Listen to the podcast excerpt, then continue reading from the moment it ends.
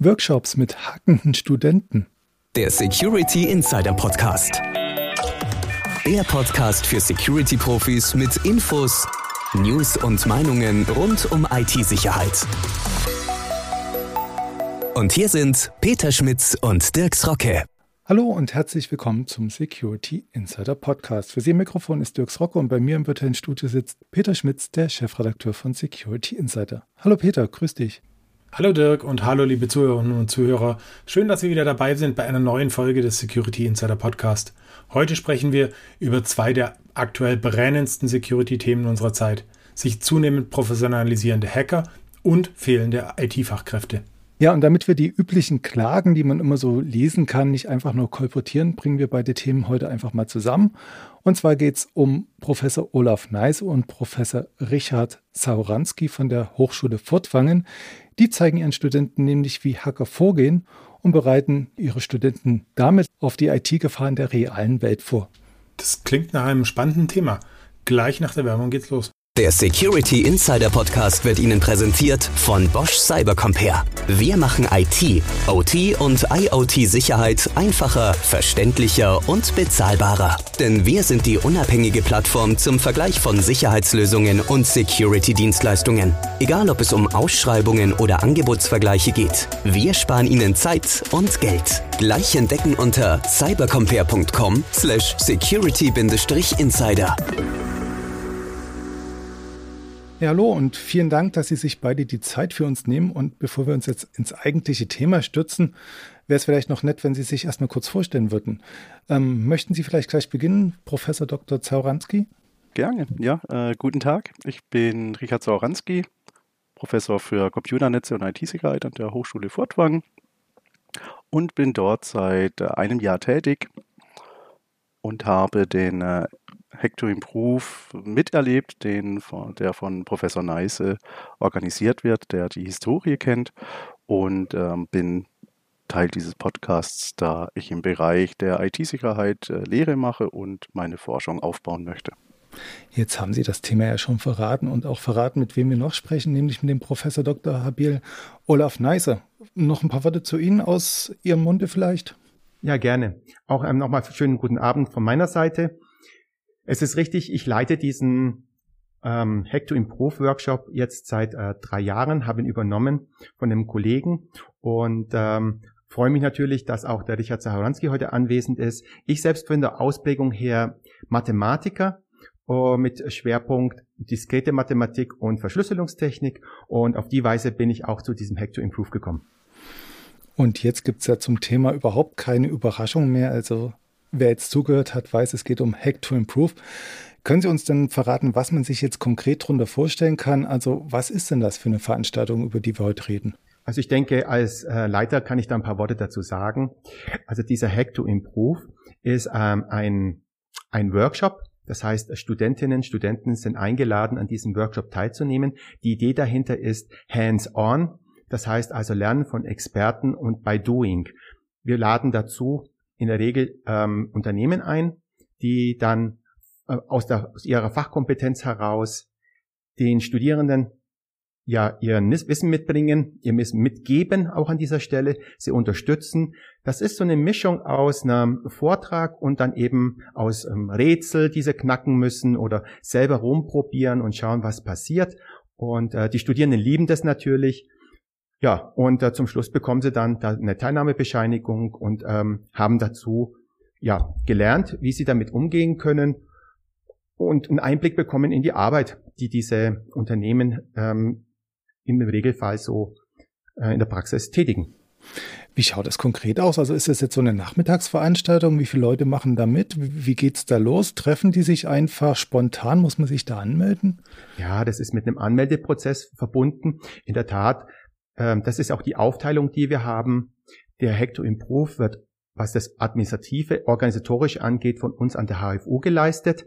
Das heißt, die Bewerbungsphase, die müssen sich bewerben, die müssen ein Motivationsschreiben machen. Wir nehmen da auch nicht jede Person auf, da müssen auch gewisse Vorwissen, muss bereits vorhanden sein.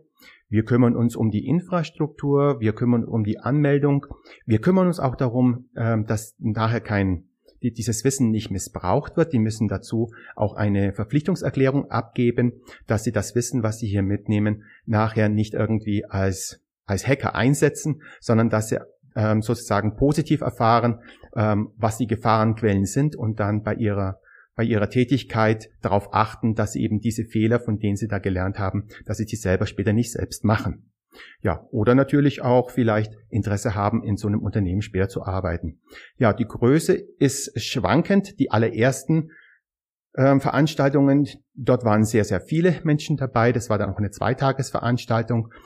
Ähm, jetzt die letzten Veranstaltungen sind eintägige Veranstaltungen, so etwa 9 bis 17 Uhr und umfasst dann eine Gruppe von ja 60 Personen in der Regel doch schon eine ganze Menge. Äh, ich habe mal nachgelesen bei Ihnen auf der Seite, das hat sich ja tatsächlich ein bisschen entwickelt. Sie haben es jetzt gerade ein bisschen angedeutet von einer zweitägigen Veranstaltung. Am Anfang hieß es auch noch Hack and Learn und dann Hacking Extreme und das Hack to Improve hat sich ja dann erst so 2011 rausgeprägt. Äh, wie kann man denn die Entwicklung der Veranstaltung nachvollziehen? Was hat sich da geändert? Haben Sie da was gelernt? Was wurde optimiert? Nun, ist natürlich, also zunächst erstmal zur Historie kann ich sagen, diese Idee stammt ja gar nicht im, im Wesentlichen von der Hochschule, sondern dort ist tatsächlich ein Unternehmen auf die Hochschule zugekommen und hat gefragt, könntet ihr nicht mal so einen Event veranstalten, wäre das möglich im Rahmen der Hochschule? Ähm, da geht es natürlich bei den Unternehmen immer ums Recruiting. Die wollen natürlich zielgenau Personen kennenlernen, die daran Interesse haben. Und dann haben die das aufgesetzt. Und natürlich, das war, eine, das war Neuland. Dadurch war die Veranstaltung riesig und man hat einfach mal probiert, was man da machen kann. Und das Unternehmen, wie gesagt, das hatte ja selbst großes Interesse daran und hat auch wirklich sich dann hineingekniet, um zwei Tage auch mit Programm, Inhalten, Rätseln, Aufgaben, die sie knacken müssen, hands-on mit Tools aufzusetzen. Nun, über die Jahre ist es natürlich dann ein bisschen verblasst, weil Leute, die da schon mal teilgenommen hatten, nicht unbedingt ein zweites Mal teilnehmen, sodass dann auch die Gruppe kleiner geworden ist und auch andere Unternehmen, die wir dann auch zielgenau angesprochen haben, nicht unbedingt diesen großen Aufwand treiben konnten.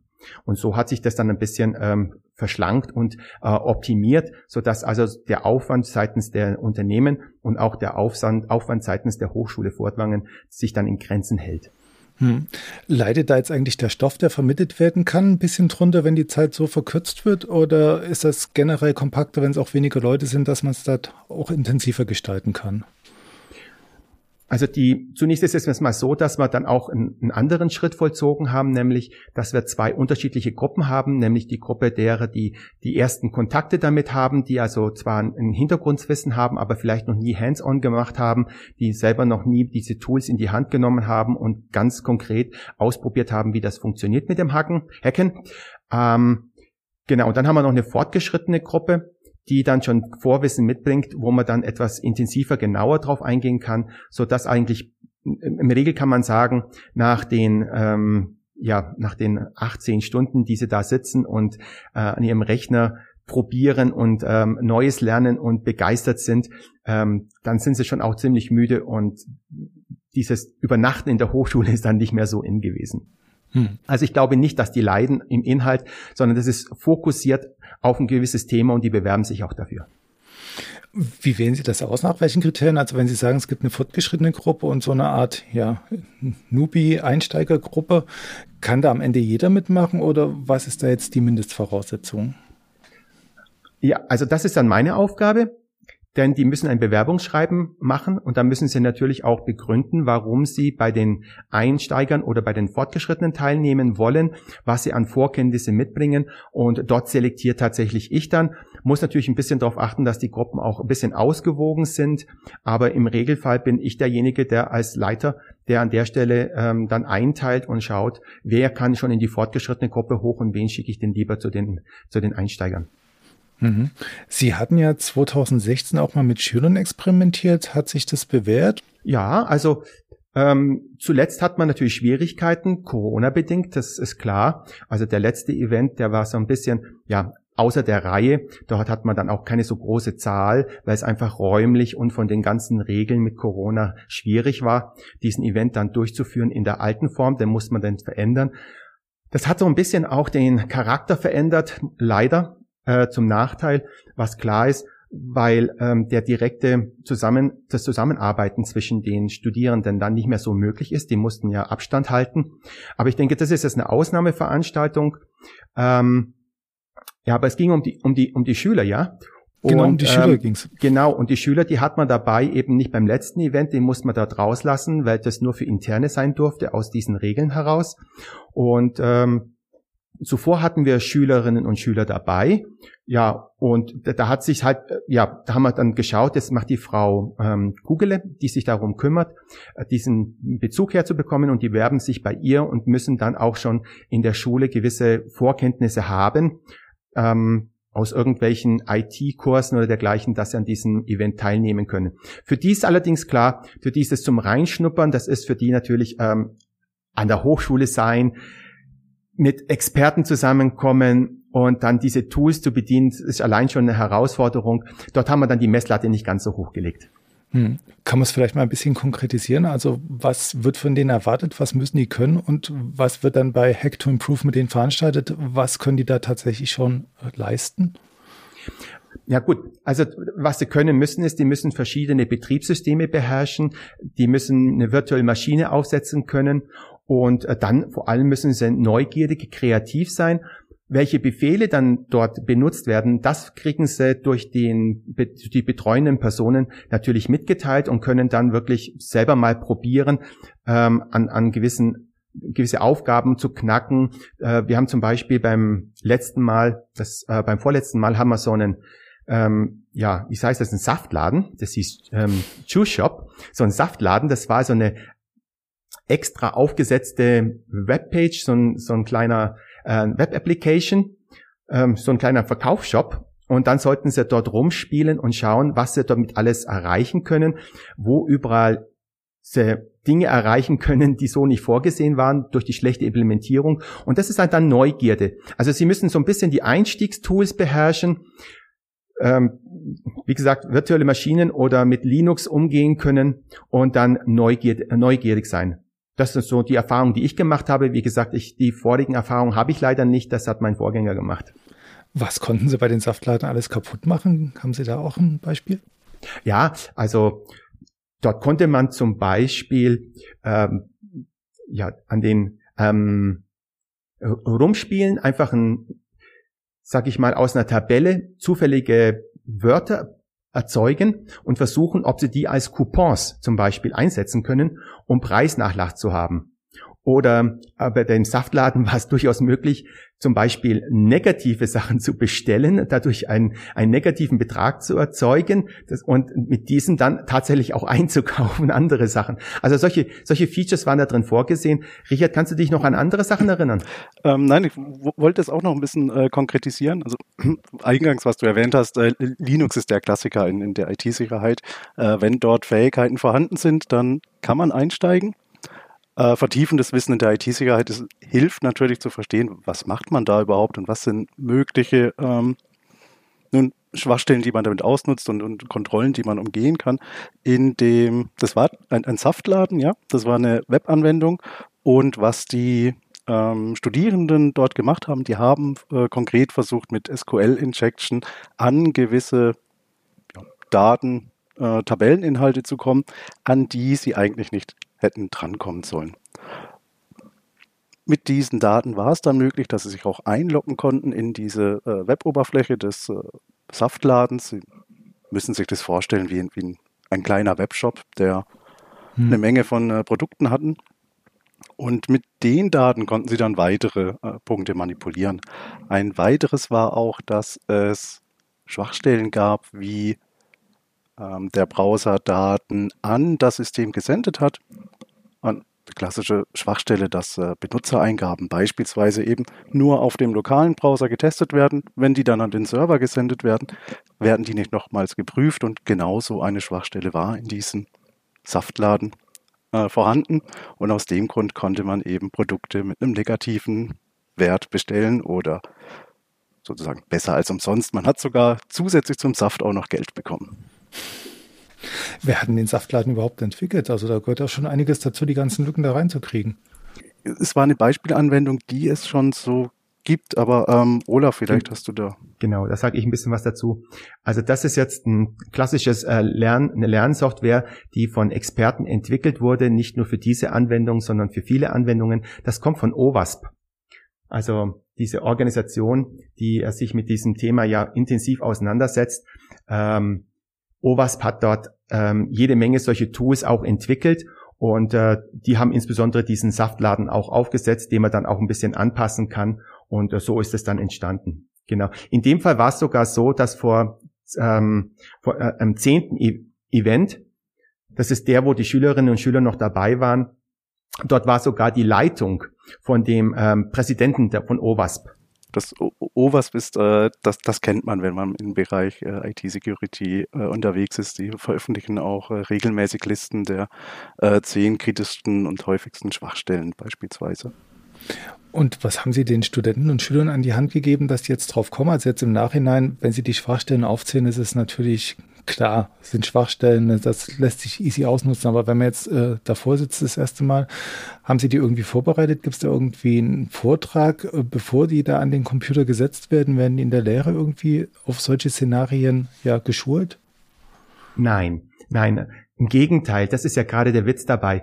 Auf diese Weise sieht man ja auch, wer besonders kreativ ist. Das sind ja alles Leute, die sind neugierig und die probieren dies und das und jenes und endlich dürfen sie es mal auch ganz legal, dass sie einfach mal ausprobieren können, was da möglich ist. Und es läuft wirklich so ab. Die sitzt, da sitzt jeder vor seinem eigenen Rechner. Das ist ein Hands-on. Äh, jeder hat seinen Rechner alles installiert und dann probiert er raus. Und wenn irgendeiner was findet, dann meldet er sich und sagt, ich habe was gefunden, das kann ich machen. Und dann spricht man darüber und dann können die anderen auch sehen, wie das funktioniert. Und dann wird erklärt, ähm, von dem, von der Person, die das Ganze betreut. In dem Fall war das dann der Martin Knobloch. Der sagt dann, ja, genau, das ist das ist eine der Schwachstellen und erklärt dann, woher das kommt und wie man sich dagegen schützen kann. Und, und so kann man sich das vorstellen. So funktioniert es die ganze Zeit und jeder ist dabei und probiert irgendwas raus. Und während dann diese Sache noch erklärt wird und diejenigen, die es nicht rausgekriegt haben, es noch ausprobieren, sind natürlich andere schon längst wieder unterwegs, um noch was Schlimmeres zu machen.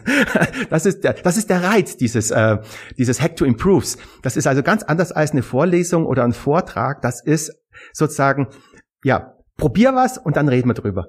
Also es geht tatsächlich so los, dass sie die Leute vor den Rechner setzen und sagen, jetzt mach mal, jetzt geht's los, ohne die irgendwie groß zu briefen.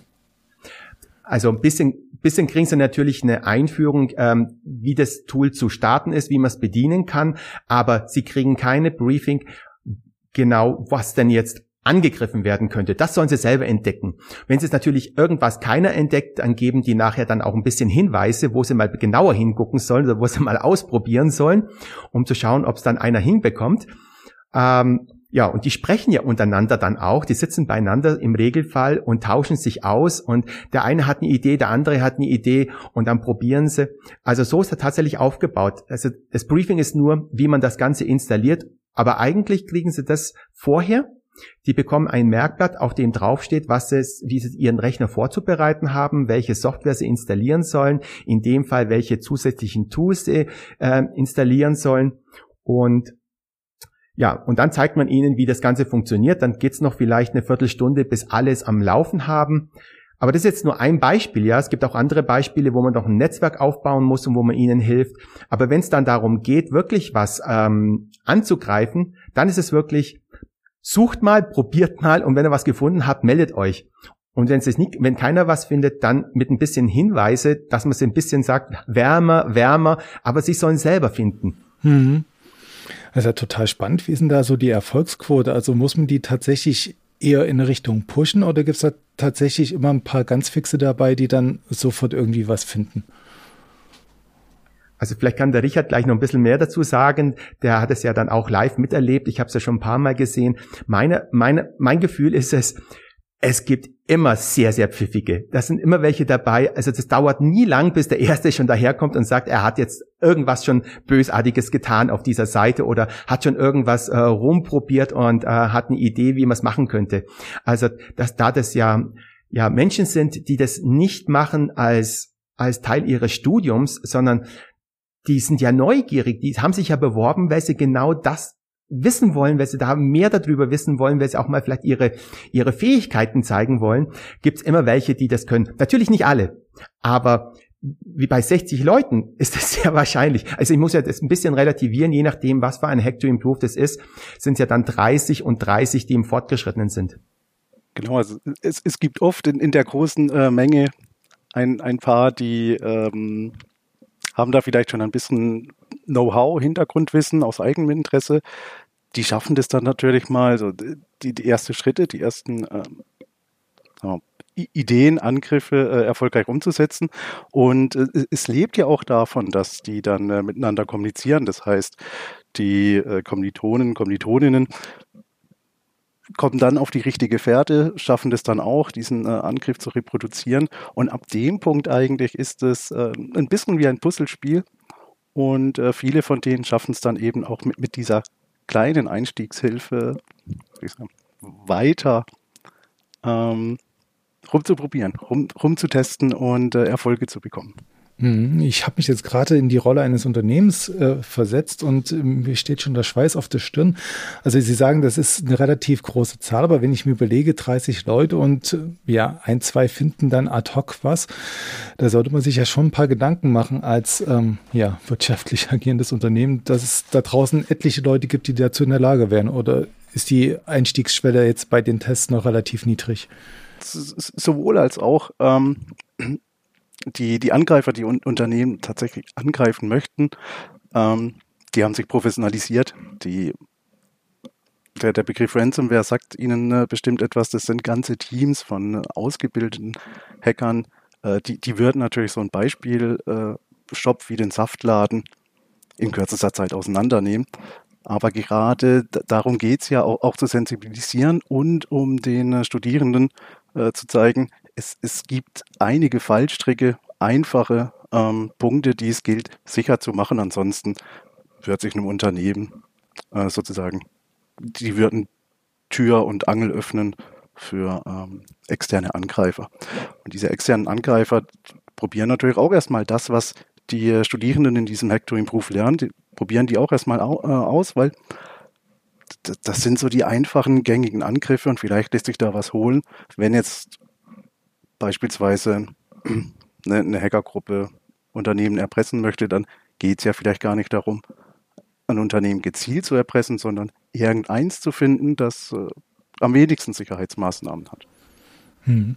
Kann man da sagen, wie nah Sie jetzt tatsächlich an den aktuellen Entwicklungen sind? Also Sie haben es ja gerade angesprochen, die Ransomware-Gruppen gibt's. Ähm, ja, wie nah sind denn jetzt die, die Testszenarios da dran? Also oder anders gesagt, wie viele Jahre hängen Sie jetzt mit den Lücken, die Sie da den Studenten anbieten, zurück? Wir sind recht aktuell, wobei man das auch nie äh, sagen kann. Also ein großer Punkt in, in dem Bereich IT-Sicherheit ist es ja, dass man ähm, das reparieren kann, wo man schon mal einen Angriff gesehen hat. Mhm. Ähm, das heißt, es, es, kann durchaus sein, dass in gängiger äh, Software noch äh, Lücken sind, die die noch gar nicht bekannt sind oder die vielleicht nur kleinen Hackergruppen bekannt sind. Dort kann man drauf stoßen durch, durch Audits, durch Code-Reviews. Aber ähm, das, was gemacht wird in dem Hack to Improve, das sind äh, durchaus die gängigen Möglichkeiten, die eben existieren. Und jetzt lernen die Studierenden zwar im Hack to Improve konkret einen, einen konkreten Angriff. Äh, das hilft ihnen aber auch äh, zu verstehen, was sind denn überhaupt Angriffsvektoren? Also wenn ein wenn jetzt in diesem Webshop beispielsweise Benutzereingaben manipuliert worden sind, um diesen speziellen Webshop auf diese Art und Weise zu hacken, dann ist das ein Angriff, äh, der eine Lücke ausgenutzt hat, die jetzt eventuell nur in diesem Webshop vorhanden war, aber diese Kategorie von, von, von Lücke, diesen, diesen Angriffsvektor, den gibt es auch in anderen oder gibt es potenziell auch in anderen ähm, Software. Das heißt, da wird über die, die Menge von den Improves, die schon stattgefunden sind, viele von diesen Angriffsvektoren sozusagen abgeklopft. Und ähm, damit ist man dann schon am Zahn der Zeit.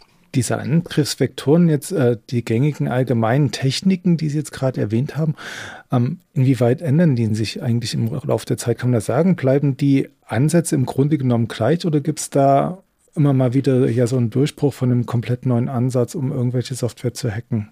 Ansätze, ähm, es, es kommt darauf an, wie grob man diese Kategorien setzt. ähm, es gibt Angriffe, äh, Remote Code Execution beispielsweise. Ähm, das sind Angriffssektoren, die, die haben etwas, ein gewisses Ziel. Beispielsweise, dass Code auf einem Server ausgeführt wird. Und da kann man sagen, das ist eine Klasse von, von Angriffen. Ähm, da ändert sich nicht viel. Wie man aber dazu kommt, dass es jetzt beispielsweise zur Ausführung von äh, Schadcode eben kommt auf, auf einem Server, das kann sich durchaus ändern. Das ändert sich natürlich auch mit der Technologie. Zu Zeiten von Modem-Verbindung beispielsweise, da gab es noch keine Drahtlos-Netzwerkverbindung. Jetzt haben wir WLAN, Bluetooth in allen neuen äh, Standards und Facetten und dann kommen neue Schwachstellen dazu, das heißt neue Möglichkeiten, wie man so eine Klasse von einer ähm, Schwachstelle ausnutzen könnte. Also da in, in diese Richtung, wie konkret man einen Angriff durchführen kann, da ändert sich doch häufig und schnell etwas. Okay, wenn ich Sie richtig verstehe, die Klasse bleibt ähnlich, aber die konkrete Umsetzung variiert von Zeit zu Zeit. Also genau. Wenn, ich jetzt ein grobes Verständnis habe, weiß ich zumindest, wo es herkommen könnte, auch wenn ich noch nicht genau weiß, wie es umgesetzt wird. G genau. Ähm, man könnte es vielleicht so sagen, dass ähm, der, der, der konkrete Angriff äh, der ändert sich, aber das Ziel des Angriffs, also welche, welche Schutzmaßnahme damit äh, umgangen wird, das sind festlegende Klassen, wo in, in der Lehre äh, feststehen und die stehen auch schon einige Jahre fest. Da, da ändert sich nicht so schnell etwas.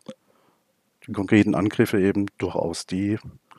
Da gibt es äh, Zero Days, da gibt es neu gefundene Schwachstellen, die werden verkauft auf dem Markt für viel Geld. Da ist es schwer hinterherzukommen. Vielleicht darf ich da nur ergänzen an dieser Stelle. Genau das ist ja auch der Grund, warum wir an dieser Stelle Industriepartner mit ins Boot holen. Denn wir als Hochschule können es natürlich nicht leisten, uns leisten, äh, ständig auf dem aktuellen Stand zu sein, zumindest die, die, die ähm, Kollegen, also ein Kollege ähm, Richard Zaharanski, der, der versucht natürlich dran zu bleiben, wie auch die anderen Kollegen hier. Aber die aus der Industrie, die arbeiten ja täglich damit. Äh, das sind gerade Unternehmen, die in dem Bereich täglich unterwegs sind und davon profitieren dann die Studentinnen und Studenten ungemein, dass sie eben einen Experten vor sich haben, der genau weiß, was gerade besonders auf dem Markt ist. Also das, das, das ist gerade das, warum wir die Industrie mit einbinden. Da wären wir jetzt auch gleich bei der Industrie. Das ist ja auch ein interessanter Punkt. Also Sie sagten, ursprünglich wurde es auch von der Industrie initiiert. Wie suchen Sie sich eigentlich Ihre Partner aus? Also welche ja, Qualitätsmerkmale legen Sie denn da an? Also die, die Partner äh, also ich habe bislang zwei Partner ausgesucht. Die müssen aus diesem Bereich natürlich kommen, die müssen dort unterwegs sein. Im Regelfall kommen die auf mich zu ähm, und also auf uns als Hochschule und dann konkret aus, auf mich als der Leiter von diesem Workshop.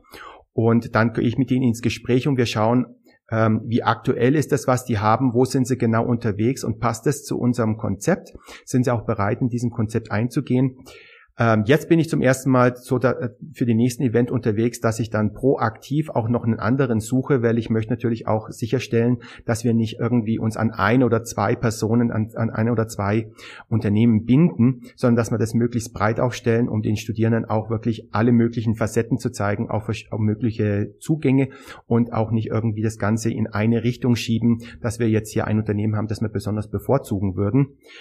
Aber in der Tat, in der Vergangenheit, so wie ich das weiß, ich bin jetzt nicht der Experte, ähm, ich habe das ja nur übernommen und ich, ich kenne den äh, Recruiting-Prozess zuvor nicht, kommen die auf uns zu und melden sich und sagen, also wir haben gehört, dass ihr einen, so einen Workshop habt und wir würden uns gerne auch mit einbringen. Und da muss ich eben gucken, ob es auch passt und ob die äh, Rahmenbedingungen stimmen. Okay, also die müssen sich auf jeden Fall in das Konzept von Ihnen einfügen. Ja, Genau. Also wir, wir besprechen das Konzept ziemlich genau ab, dass wir das hier logistisch alles auch hinbekommen. Und da ist diese ganz klare Trennung. Ich habe es vorhin schon mal angedeutet. Wir machen das ganze organisatorische um, um das Administrative herum und äh, lassen, überlassen dann den Unternehmen, welche Inhalte sie ganz konkret dort hineinbringen wollen. Die kümmern sich darum, dann äh, die entsprechenden Tools uns vorzuschlagen, was müssen wir tun. Aber bevor wir das tun, besprechen wir ab, wie das Rahmenkonzept ausschaut, was ist die Zielsetzung davon, was können Sie erwarten und äh, was erwarten wir. Ja, und das läuft aber eigentlich Hand in Hand, denn die Unternehmen, die sind ja ganz, ganz wild darauf, dass sie diese Möglichkeit bekommen, weil sie dann ganz gezielt an eine Gruppe herankommen von Leuten, die genau das tun, was die Unternehmen suchen. Hm. Das machen die Unternehmen ja manchmal auch konkret auf eigene Faust. Ähm, was ist denn da jetzt der Mehrwert, den Sie den Studenten bieten können? Also wo bringen Sie das in die geordnete Bahn, das Ganze? Ähm, also ein, ein, entscheidender Mehrwert, den die Studierenden dann haben, ist erstens, sie lernen Unternehmen kennen, die in diesem Bereich tätig sind. Und es ist nicht das erste Mal, dass dann Leute tatsächlich auch bei diesen Unternehmen ihr Praxissemester machen, ihre These schreiben. Ja, wir haben sogar eine Person, die dann also ich kenne mindestens eine Person, die dann dort auch angefangen hat zu arbeiten und witzigerweise ein paar Jahre später wieder hierher kommt und den nächsten Hack to Improve Workshop anbietet. Der Kreis also, schließt sich. Genau, der Kreis schließt sich, dann sind sie wieder da. Genau. Dann bekommen sie eine, eine Teilnahmebescheinigung, sodass sie auch zeigen können, dass sie dort schon mal unterwegs gewesen sind in diesen Gebieten mit diesen Themen. Ähm, ja, und der, der dritte große Vorteil, den die Studierenden dabei haben, ist, ja, sie kommen aus diesem Vorlesungsalltag raus und haben mal wirklich sowas, was ihnen besonders viel Spaß macht, nämlich das Ganze rückwärts aufgezogen. Ich habe es vorhin schon mal anklingen lassen, dass sie nicht einfach gesagt bekommen, wie es ist, sondern sie müssen es selbst ausprobieren. Ich kann mich an einen äh, Workshop erinnern, den wir hier hatten für die Fortgeschrittenen. Da wurde da sogar dann ein Wettbewerb draus gemacht und das ist reizvoll für die. Das ist sowas wie Spiel. Ich glaube, das kann man schon sagen, dass der ein, ein großer Mehrwert ist. Da wird dieser Spielcharakter, dieser, diese, was soll ich sagen, ähm, dieser intrinsische Spieltrieb wird mhm. befriedigt. Wobei das für mich noch relativ allgemein generisch klingt. Also das, das kann man ja auch direkt von einem Unternehmen haben. Also die, die bieten ja auch die Hackathons an. Also meine Frage ist jetzt, was ich jetzt aus der Hochschulkooperation noch mehr rauskriege. Also, dass sie da für irgendwie eine gewisse Qualität stehen oder für irgend ja, eine geordnete Bahn, kann man da irgendwas sagen oder? Hm, das ist natürlich jetzt so eine Frage, kann ich die beantworten? Also ich ähm, weiß jetzt auch nicht, ob man das direkt vergleichen kann, aber ich könnte mir halt vorstellen, wenn Sie die Organisation tragen, dass Sie dann halt, wie Sie sagten, ja, Sie haben das Grundkonzept, dass Sie dann doch einen gewissen Qualitätsmaßstab anbieten, äh, beziehungsweise einen gewissen Qualitätsmaßstab fordern von dem Unternehmen und halt eine geregelte Bahn. Also dass es jetzt nicht nur heißt, wir setzen euch da alle hin, erzählen euch was über unser Unternehmen und hinterher gibt's Pizza. Also jetzt böse gesagt. Äh, nein, das, das ist ja sicherlich nicht der Fall. Ähm, das ist ja meine Aufgabe gerade als äh, Leiter von diesem Workshop, dass im Vorfeld klar ist, was soll genau gemacht werden. Dort wird, werden die Inhalte abgesprochen und es wird sichergestellt, dass die Studierenden weder unter noch überfordert werden. Mhm. Also dort achten wir schon drauf, dass wir ähm, die Leute weder vergraulen noch langweilen. Und ähm, die Zielsetzung, dass, dass ich da irgendwie einen Rahmen machen muss mit dem Unternehmen, dass ich das absprechen muss, damit da bloß kein Quatsch passiert, das, das ist natürlich auf keinen Fall der, ähm, der Fall. Ich bin ja mit vor Ort, ich bin ja mit anwesend an dieser Stelle und ähm, die, die kommen da alle hin mit, mit Freude, mit, ein, mit, mit Ehrgeiz, mit, mh, hm, ja, mit einem mit einem Drang, was was zu lernen, was auszuprobieren. Ich, ich halte das gar nicht für notwendig, ähm, dass man dort jetzt irgendwelche Hürden auflegt oder dass man jetzt nach nach hohen Qualitätsstandards schaut. Richard, siehst du da irgendwo ähm, Bedarf dafür? Ähm, nein, äh, an dem Hector Improve, wo ich dabei war, ich würde sagen, das war ganz genau getroffen auch. Ähm, vielleicht was der Vorteil sowohl für die Unternehmen als auch für die Studierenden äh, ist, die Zielgruppe ist äh, ziemlich klar. Das sind äh, Studierende, die Mitte, Ende ihres Bachelorstudiums sind und dementsprechend schon eine, gewisse Fähigkeit mitbringen. Das bedeutet, ähm, das Unternehmen muss jetzt nicht die, diese Anfangsfähigkeiten vermitteln und gleichzeitig kann ähm, der oder die Studierende auch wissen, hier wird jetzt nicht von Null gestartet. Äh, allein schon das bringt eine gewisse Qualität mit und natürlich hat das Unternehmen ja auch kein Interesse, hier alte Angriffe, alte äh, Software zu zeigen. Damit würden die ja keine, ja, ke kein Interesse wecken. Und ähm, aus dem Grund denke ich auch, dass die, die Unternehmen eben von sich, von sich selber aus das Niveau sehr hoch halten. Okay. Ähm, die Unternehmen, ähm, klar, die kümmern sich dann um die ganze thematische Abwicklung? Fließt da eigentlich auch Geld an die Hochschule oder ist das ähm, ja so, so reines Goodwill, gegenseitiges Agreement? Ja, genau. Also äh, bezahlt wird die Hochschule dafür nicht. Die Unternehmen zahlen an der Stelle auch nichts. Im Gegenzug bezahlen wir natürlich für ihre Leistung genauso nichts. Das heißt, äh, alles, was die Manpower, die sie da abstellen, betrifft, die Anreise und dergleichen, das übernimmt alles das Unternehmen. Ähm, und wir sorgen dafür, dass alles ähm, beglichen wird, was hier vor Ort ist. Ähm, wir stellen für die dann natürlich ein Hotel, weil das, das dann hier vor Ort ist und sorgen dafür, dass die Mittagessen haben. Aber monetär fließt da gar nichts. Und das ist uns auch wichtig. Wir dürfen das nicht und wir wollen das auch nicht. Mhm. Okay.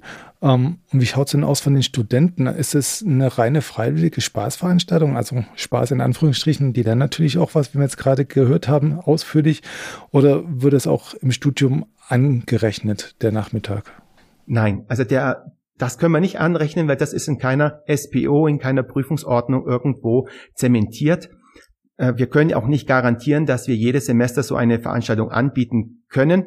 Das macht es allein schon schwierig, sondern das läuft jetzt eher unter diesem Add-on, den wir nicht nur an dieser Stelle haben, sondern auch anderen Stellen haben an der Hochschule, dass die Leute eben ein Zertifikat, eine Teilnehmensbescheinigung bekommen, dass sie nachweisen können, dass sie angewiesen waren. Ähm, das haben wir jetzt zum Beispiel ja auch bei, sag ich mal, Arbeitsschutz und solche Sachen. Da haben wir das ganz ähnliche Konzepte. Und ähm, angerechnet wird es nicht, aber sie profitieren, wie wir das vorhin schon mal gesprochen haben, davon, weil sie sehen können, ähm, was sie dann alle schon gelernt haben in ihrem Studium und ähm, was, was da, in welche Richtung sie sich noch weiterentwickeln können. Es ist kein, kein, weder eine Prüfung verbunden, noch ist es in irgendeiner SPO angesiedelt, sondern es ist eine freiwillige Veranstaltung seitens der Hochschule und, und die Studierenden können auch freiwillig dorthin geben, da besteht kein Zwang. Gibt es denn da auch welche, die tatsächlich an so einem Nachmittag mal genug Blut gelegt haben und das dann ihr Studium in die Richtung ähm, weiter fokussieren? Also was ich sagen kann, ist, dass ähm, die Studierenden bei uns ja in dem Studienprogramm Allgemeine Informatik sich entscheiden können, in welche Vertiefungsrichtung sie hineingehen. Wir haben im Augenblick drei, wir werden demnächst vier Vertiefungsrichtungen haben. Wir haben Software Engineering, wir haben an der Stelle Netzwerk und IT-Sicherheit. Das betrifft jetzt genau dieses hier. Dann haben wir Robotik und autonome Systeme und künftig wird man noch künstliche Intelligenz haben. Nur im Regelfall sind die Studierenden eben schon aus höheren Semestern und haben sich bereits entschieden, in welche Vertiefungsrichtung sie reingehen. Und sie haben oftmals schon ein Semester die Grundlagen von IT-Sicherheit kennengelernt. Das ist dann eine gute Voraussetzung für diesen Event. Und sie haben dann, ja, eine zusätzliche, zusätzliche Möglichkeit zu sehen, in welche Richtung sie sich weiterentwickeln können bei den Wahlveranstaltungen. Aber im Pflichtprogramm haben sie sich im Regelfall schon entschieden. Sie hatten jetzt gerade angedeutet, ähm, Sie bieten das ähm, ja recht, ja nicht sporadisch, aber nicht regelmäßig in jedem Semester an. Wie schaut es denn da in Zukunft aus? Äh, wollen Sie da eine Regelmäßigkeit reinbringen? Wie soll sich das ganze Event weiterentwickeln? Also wir haben natürlich eine gewisse Regelmäßigkeit. In der ersten Phase war das neu und dort war das, wurde es dann äh, eigentlich einmal im Jahr angeboten. Dann war eine gewisse Sättigung vorhanden, weil die Leute äh, an der Stelle dann gesagt haben, da war ich ja schon mal, da war dieser große Haufen der äh, Informatikstudentinnen und Studenten, die noch nie an einem Hack to Improve waren, die war da schon klein, der, dieser große Haufen war da schon kleiner geworden. Und ähm, dann haben wir es umgestellt auf einen halbjährlich. Im Augenblick haben wir mit Corona ein bisschen zu kämpfen. So hat sich der Zyklus jetzt ähm, auseinandergezogen, weil wir den Event mehrfach verschieben mussten. Aber eigentlich wollen wir das schon regelmäßig anbieten, etwa alle drei Semester. Das ist so das Ziel, das ich mir gesetzt habe. Corona macht mir da momentan noch ein bisschen Ärger, weil ich nie weiß, darf ich oder kann ich oder darf ich nicht, welche Auflagen habe ich und dergleichen. Da bin ich jetzt gerade noch ein bisschen vorsichtig. Aber alle drei Semester sollte das eigentlich angeboten werden. Wir haben schon eine größere Liste von Unternehmen. Ich versuche sie noch ein bisschen größer zu machen. Aber irgendwann werde ich natürlich dann auch in einen gewissen Zyklus hineingehen müssen. Ist denn auch das große Ziel am Ende, dass jeder das mal mitgemacht haben kann? Oder soll das doch so eine exklusive Veranstaltung für die eher Begabteren werden? Also wenn wir es schaffen, dass wir das alle drei Semester anbieten, dann kann man davon ausgehen, dass jede Person, die Interesse hat, da mal teilgenommen zu haben, auch teilnehmen kann. Denn ähm, das Studium hat insgesamt ja im Hauptstudium zweieinhalb Jahre, dann kommen noch ein bisschen die ähm, Praxissemester und ähm, das ähm, Semester für Die Thesis muss man abziehen, aber da bleibt noch genug Möglichkeiten, als dass man dann wirklich dran teilnehmen können. Oftmals kommen die dann auch aus dem Praxissemester und nehmen teil. Also ich würde sagen, mit dem Zyklus von eineinhalb Jahren kann jeder, der möchte, jede Person, die möchte, an diesem Event ein, manche sogar zweimal teilgenommen haben. Und dann haben wir ja auch noch einen Masterstudiengang, die genauso an diesem Event teilnehmen können, dann in dem Fortgeschritt, in der fortgeschrittenen Gruppe drin, so dass also ich auch Leute kenne, die schon drei oder viermal dabei waren tatsächlich. Und dem wird dann auch nicht langweilig. Nein, die können es nicht langweilig werden, weil wir ja immer neue Themen haben. Es ist nicht so, dass wir allumfassend in dieser einen Tag alle Themen abarbeiten, sondern die Unternehmen bringen einen gewissen Auszug mit und den präsentieren wir an dieser Stelle. Und der wechselt von Mal zu Mal, da wir ja das gleiche Unternehmen im nächsten Jahr garantiert nicht mehr nehmen. Also das, das sind wirklich größere Loche, bis so ein Unternehmen dann wieder drankommt, so dass es und dann, selbst dann bringen die neue Sachen mit, äh, wir hatten zum Beispiel im Jahr davor ein Unternehmen, das hat was ganz anderes gemacht. Das hat dann Angriffe gemacht auf GSM und hat gezeigt, wie das funktioniert und haben Antennen dabei gehabt. Also es sind immer wieder neue Sachen, die sie da kennenlernen. Je nachdem, was das Unternehmen eben vorbereitet hat.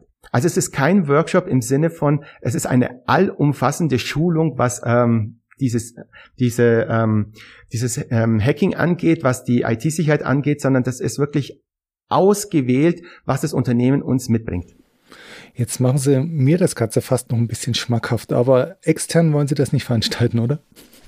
Oh, da haben wir natürlich ein kleines Problem mit äh, erstens mit dem Aufwand der Logistik. Wir, wie gesagt, also wir wir bieten ja an, dass wir äh, Schülerinnen und Schüler von außen mit einladen. Das ist so für uns ein Bonbon. So sehen das auch die Lehrkräfte. Ein Bonbon für ausgezeichnete Studentinnen und Stu äh, Schülerinnen und Schüler, die dann an diesem Event teilnehmen können.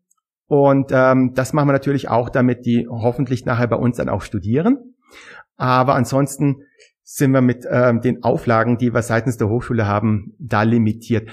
Also man könnte natürlich sich überlegen, ob man in diese Richtung geht, dass man sowas auch für Erwachsenenbildung macht, also als Fortbildung.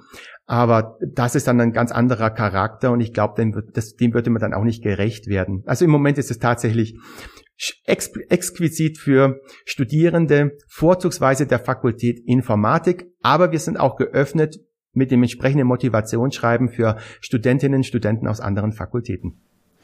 Okay, und falls Sie es irgendwann noch weiter öffnen sollten, dann denken Sie vielleicht auch mal an den kleinen Podcaster, der Sie gerade interviewt. Das ist lieb. okay. Genau. Aber es freut mich, dass Sie natürlich an der Stelle ähm, ein interessantes Konzept kennengelernt haben. In der Tat, in der Tat. Und ich danke Ihnen beiden auch für Ihre Zeit und ja für diese umfassende Schilderung dieses Konzept, was ja, gewisserweise nachahmenswert mir erscheint. Und ja, vielleicht findet sich ja der eine oder andere Lehreinrichtung, die das ähnlich halten will, oder vielleicht findet sich auch der eine oder andere Anbieter, der jetzt auf Sie zukommt, nachdem er den Podcast gehört hat. Vielen Dank Ihnen beiden.